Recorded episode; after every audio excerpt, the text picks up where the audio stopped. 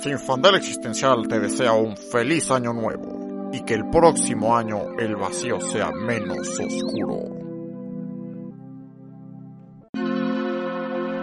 Estás escuchando Sin Fandel Existencial con Andrea y Santiago Sapiari.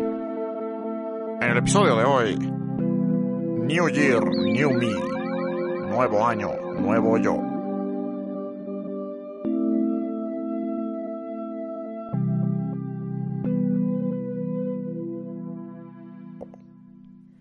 Hola, soy Andrea. Y yo soy Santiago. Y-. Ay. Oh, Oh, ah, ah, ah. We finish each other's sentences. oh my god. Ok, de nuevo. Perdón. Hola, yo soy Andrea. Y yo soy Santiago. Y en el episodio de hoy queremos hablar sobre el año nuevo que se aproxima, es el día de mañana. Espero estén listos para la peda, para tremendo bodorrio, que tomen un chorro eh, y que se la pasen muy bien. Pero la duda real es, ¿de verdad están listos para el próximo año? Cuando piensan en el año que viene, ¿qué les gustaría cambiar? ¿Qué cosas de sus vidas, de sus personalidades, de sus situaciones les gustaría dejar atrás? ¿Y qué cosas esperan que sucedan? Es muy común en esta época tener nuestra listita. Incluso está como en la misma celebración el intentar no morirse con las uvas, no atragantarse y tener 12 deseos. Lo pensamos como un momento en el que, ok, se acaba este año, empieza uno nuevo y por lo tanto tenemos que hacer algo nuevo con nuestras vidas, tenemos que mejorar, tenemos que pensar incluso en qué partes de nosotros queremos dejar atrás. Y es interesante porque, pues ok, acaba el año, se siente como algo, como que algo cambia, pero no cambia nada. O sea, se acaba el 31, te despiertas el primero de enero y eres la misma persona. No hay una varita mágica que te transforma en tu versión ideal del siguiente año. No hay un eclipse que crea una disrupción en la magia del universo y la energía. O sea, no pasa nada. Nada más es un día y luego es otro día y ya. Pero tenemos como toda esta mitología alrededor de termina un año, empieza otro. Y es toda una celebración. Es muy padre. Como dice Santi, pues hay que estar listos para la peda, para el baile, para los abrazos de Año Nuevo. Y es muy cool, pero creo que lo, como el, el mayor punto es esta idea de algo se acaba, algo se muere y algo nace.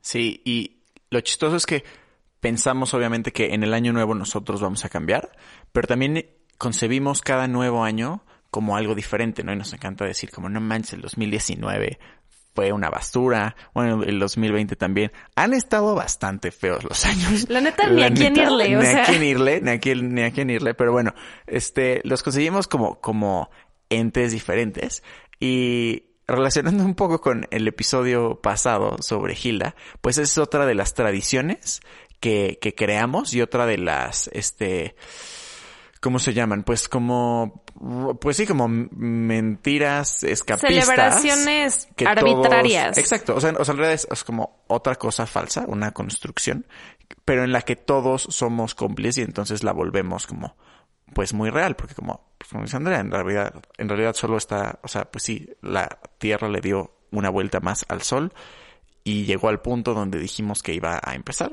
y entonces donde iba a acabar, pero pues no está pasando nada objetivamente y el paso del tiempo es pues otra construcción, o bueno, más bien, cómo medimos el paso del tiempo es otra construcción humana. Entonces, pues sí, objetivamente no pasa nada. Pero pues, obviamente nosotros no somos este, tu primo, mi rey mamón, que te dice, güey, que, o sea, no, ca- no cambia, ¿por qué celebras año nuevo? Ni al caso. Este, nosotros somos más existenciales. Y entonces, eh, más bien, ok, sí, sí, es falso y lo que quieras. Pero, pero, eso no quiere decir que no cambien las cosas, porque tú cambias, porque para ti sí significa y para todos también significa. Y entonces, como dice Andrea, con el cambio del año decidimos dejar cosas atrás este, y eh, cambiar o adoptar nuevas cosas de nosotros.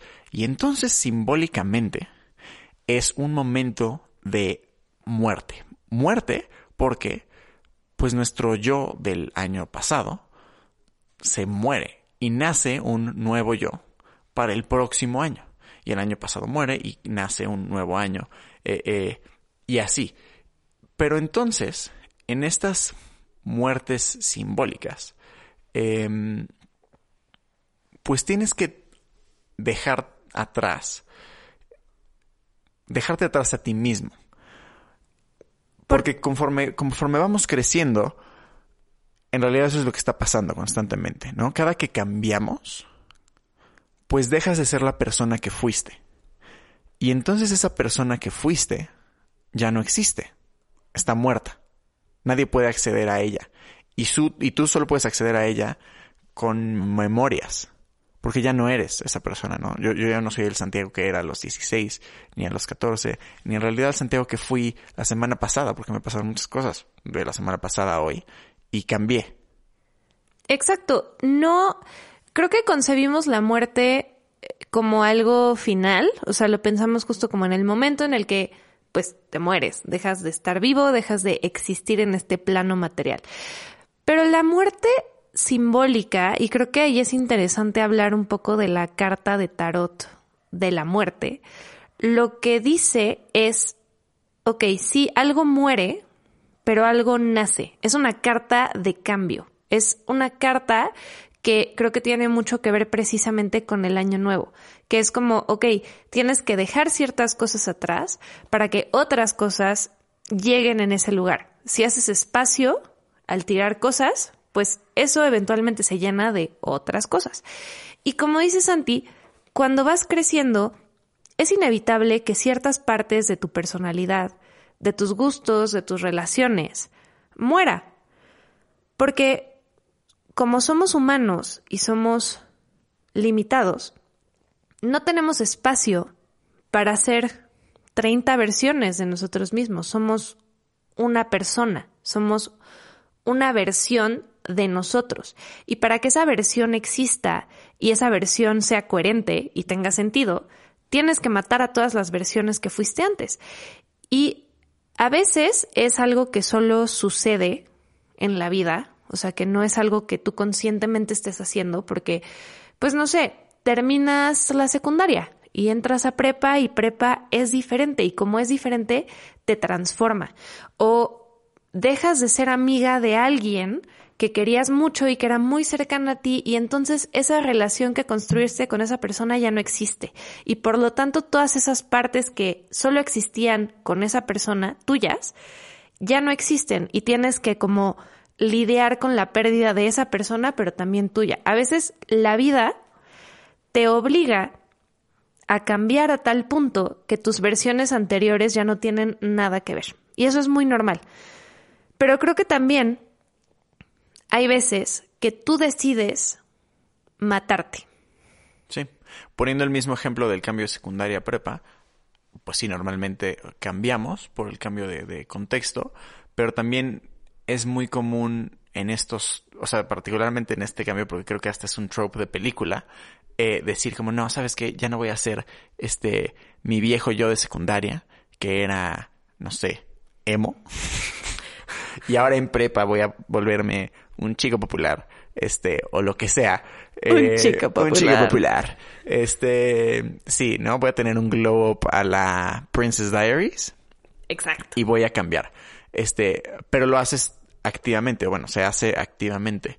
Em, y así en la vida, y hay, y también hay amistades que a veces mueren naturalmente, pero hay veces que tienes que matarlas. Eh, eh, y al hacer simbólicamente, simbólicamente, por favor. sí, Please, sí. nadie. no maten a sus amigos si ya no les caen bien. Nada más terminen la relación y es normal. Este, pero bueno, tienes que simbólicamente matar este a tus amistades. Este, eh, y, en esta, y en este, en esta muerte de tus amistades, muerte de, de, de, estas relaciones, pues muere una parte de ti. Y es lo que pasa, este, también, pues, con las parejas, con todas las relaciones. Eh, y, y creo que también parte del dolor que viene de, de dejar atrás cualquier relación es también pues un extrañar a la persona, pero también extrañarte a ti, extrañar quién eras tú con esa otra persona. Porque las relaciones humanas nos cambian profundamente. Creo que tenemos una idea tal vez un poco individualista de, no, pues yo soy X, ¿no? Yo soy así y así y tengo tales características y esto es lo que yo soy. Pero en realidad creo que nuestra relación con las otras personas muchas veces es lo que nos define como seres humanos. Y hay facetas de tu personalidad que solo salen con ciertas personas y que a lo mejor cuando esa relación de amistad o de lo que sea termina, esa faceta tuya ya no está ahí, ya no tiene con quién salir, ya no, ya no existe, se murió, igual que la relación. Y es muy fuerte no solo, como dices Santi, extrañar a la persona, sino extrañar quién tú eras con esa persona y lo que sentiste y lo que pensabas y los planes y un montón de cosas. Entonces, estas muertes simbólicas en realidad están por todos lados en nuestras vidas, pero no es como que las tengamos tan presentes. En Año Nuevo es como, o sea, se me hace muy interesante porque es como si colectivamente dijéramos como, ok, aquí está la muerte. O sea, tenemos clarísimo que termina este año, se muere y vamos a lo que sigue. Y es interesante porque al ser algo colectivo, pues sí existen todas estas tradiciones alrededor de lo que eso implica. Y creo que aquí la trampa es que muchas veces esta idea justo de New Year, New Me, pues no sucede. O sea, creo que la mayoría de las veces nos podemos poner metas o que son inalcanzables o que francamente no tenemos ninguna intención de cumplir. Es el clásico de mañana empiezo la dieta, ¿no? No pasa, o sea, eso, eso no, no sucede. Y generalmente no sucede porque son cambios que deberían ser paulatinos. O sea, no es como que esta idea como de, ok, ya, mañana es primero de enero y voy a empezar un estilo de vida totalmente diferente. O sea, todos mis, mis 12 uvas las voy a hacer de una. O sea, de que mañana empiezo todo al mismo tiempo y es como, dude, humanamente eso no va a jalar. Porque, pues como seres humanos tenemos mecanismos de defensa y tenemos ciertas cosas que nos dan paz y que nos dan como un poco de estabilidad. Si intentas cambiar tu vida 180 de un día a otro, lo más probable es que no dures ni el día. O sea, así no funciona, debería ser como paulatino. Pero obviamente pues está esta idea como de no, aquí termina el año y entonces al día siguiente, el primero de enero, tienes que empezar todo de una. Y pues no jala. Pero obviamente es mucho más como, tiene el shock value, ¿no? Como de claro, empieza todo un día y acabó y ahora empieza, como que nos gusta mucho poner las cosas en cajitas, ¿no? De que aquí empieza, aquí termina y entonces es clarísimo la narrativa. Sí, y, el problema de eso es que creo que muchas veces es súper desalentador. O sea, por ejemplo, el, el ejemplo de, de, la dieta y el ejercicio, ¿no? Primero de enero empiezo la dieta, voy a hacer ejercicio, voy a meditar 15 minutos todos los días, me voy a despertar a las 7. Si vienes de una vida en la que no haces eso, este, que yo no hago eso, o sea, entonces no, no se imaginen que estamos aquí hablando desde, ay, sí, ustedes no meditan, no. Este, sí, así todos mi madre, si todos, no, no, no, no, no, eh, no se crean. Este, pero bueno, si no haces eso como yo y en el cambio de año nuevo dices voy a hacer todas esas cosas, no las vas a hacer, no las puedes hacer, porque no eres tú, no son parte de tu persona. Y cuando no las logras, naturalmente, porque pues no mames, ¿cómo vas a hacer todo eso de un día a otro? Se vuelve desalentador y dices como, no, pues es que no soy lo suficientemente como, pues sí, no tengo la fuerza de voluntad, o, no puedo y estoy condenado a, siempre, este... Repetir mis mismos patrones hasta que me muera. Exacto. Pero creo que aquí el problema es que este, normalmente tenemos varios mm, problemas eh, em, o issues de nuestra personalidad conscientes. No todos, porque si no, este, no mames, este, no habrían todos los problemas que hay en el mundo. Pero normalmente sabemos algunos de los problemas que tenemos. Y estamos conscientes de que, pues, son problemas. Y, pues, si, pues, si te das cuenta que es un problema, me imagino que te das cuenta que entonces quieres cambiarlo. Pero ese problema es parte de ti y no puedes cambiarlo de un día a otro como si nada, porque es quien eres. Y entonces e, hay una disonancia entre en, tu concepción de ti mismo, tu yo ideal, eh, y tu yo que, que sí eres. Entonces sí, idealmente sé que me encantaría despertarme diario a las seis y meditar media hora y luego ir a hacer una hora y media de ejercicio y comer excelente todos los días, este, y hacer esto y otro, ¿no? Como, eh, eh, eh, como estas resoluciones típicas de Año Nuevo, por poner un ejemplo. Em, pero, pero eso no eres tú y no lo puedes cambiar tan, tan rápido. También por factores hasta, hasta biológicos y químicos de que, del cerebro. Porque somos seres rutinarios generalmente. Y, no es tan fácil romper nuestras rutinas.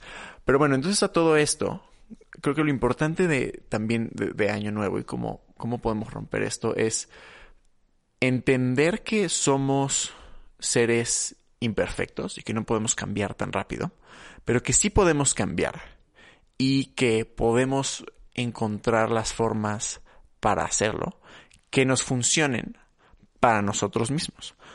Por poner un ejemplo, este, pues justo yo no me voy a poner una resolución de, de ir al gimnasio todos los días en las mañanas, el cambio de año nuevo. Pero igual y me voy a poner una resolución de todas las mañanas, este, salir a caminar media hora escuchando música que me gusta, porque eso sí es quien soy. Me encanta caminar y me encanta la música. Eso sí está dentro de mis posibilidades de, de identidad, ¿no? Y de lo que yo voy a poder hacer, este, aún siendo yo, no sé cómo decirlo. O sea, como que también tenemos que entender que en nuestras imperfecciones, este, o bueno, que nuestras imperfecciones no podemos cambiarlas tan rápido, pero que podemos casi casi manipularnos a nosotros mismos. Luego André y yo nos hacemos oh, burla de que nos entrenamos a nosotros mismos como Pablo eh, y, nos damos como justo a actividades que no nos gustan, eh, nos ponemos un estímulo que sí para entonces como asociarlo y llega un punto donde sí te haces tú solito ese coco wash y empiezas a disfrutar algo que, que no. Y entonces logras incorporar algo de tu personalidad que no te gustaba. O puedes cambiar actitudes este, tóxicas y problemáticas de tu persona eh, y convertirlas en algo que te sirva un poco. Por poner otro ejemplo, Andrea y yo, este, siempre hemos tenido un, bueno, un rollo de, de este, ser como people pleasers y de ser súper duros con nosotros mismos y sentirnos este, imperfectos e inútiles todo el tiempo y querer siempre sobresalir, ¿no? Entonces, ¿cómo nosotros empezamos a explotar esto? Trabajando juntos. Porque como trabajamos juntos, yo no quiero que Andrea piense que soy un inútil. Y Andrea no quiere que piense que, eh, no quiere que yo piense que ella es un inútil. Entonces los dos estamos constantemente esforzarnos. People pleasing each other. People pleasing each other. Pero funciona. Y entonces hacemos cosas maravillosas. Exacto.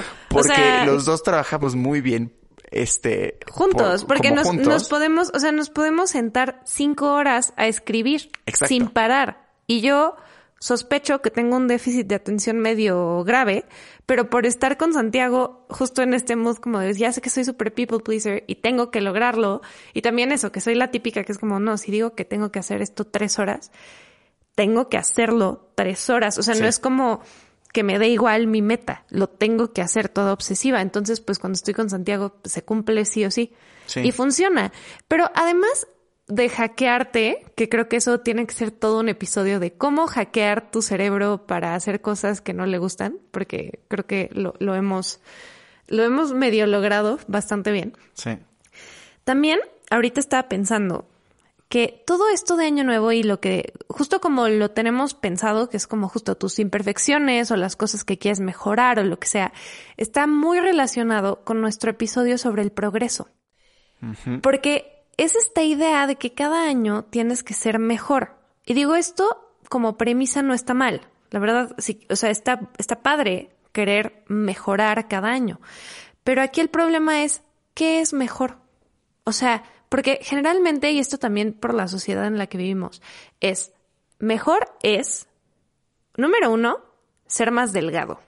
Que, what the fuck. O sea, eso no es el, el este, logro máximo de la existencia, porque hay gente que nace delgada y puede tragar toda su vida y no hacer ejercicio y morirse delgada. Entonces no es un logro, es una combinación de factores biológicos, sociales y de comportamiento. No es un logro ser delgado, pero nos lo venden así, ¿no? Entonces justo, empiezo la dieta y hago ejercicio y no sé qué, y todo eso pues para caber en un estereotipo de belleza que ahí está y que nos presiona, ¿no? ¿O cuál es la resolución? Eh, tener más dinero. Pues sí, porque vivimos en el capitalismo y tenemos que comprar cosas y subsistir y lo que sea. Pero como que creo que la mayoría de nuestros deseos de año nuevo, que no es que no sean válidos, pero están muy moldeados por lo externo. Y creo que sería interesante, no que no los tengas, pero sí como cuestionar como, hmm, quiero esto porque lo quiero, o sea, porque realmente es algo que yo necesito o que yo creo que me va a hacer más feliz, o lo quiero porque me han dicho toda mi vida qué es lo que tengo que querer y qué es lo que tengo que ser y que es el deber ser eterno, que nunca vas a estar satisfecho y te vas a morir no satisfecho. Pero también qué hueva, o sea, qué hueva todos los años decir, es que no soy suficiente, no soy suficiente y quiero más y quiero más y quiero más. La verdad, qué horror vivir así pensando que no, que nunca das el ancho. Sí, que también es parte, este, por eso, por lo que muchas veces no cumples estas resoluciones, porque son resoluciones que no están de acuerdo a lo que tú de verdad quieres. No. Y no son cambios de tu personalidad que de verdad quieres hacer. Y que de verdad van de acuerdo con tu filosofía de vida. Exacto. O sea que a lo mejor es nada más como la presión de que tengo que ser eso, pero tú en el fondo no estás convencido.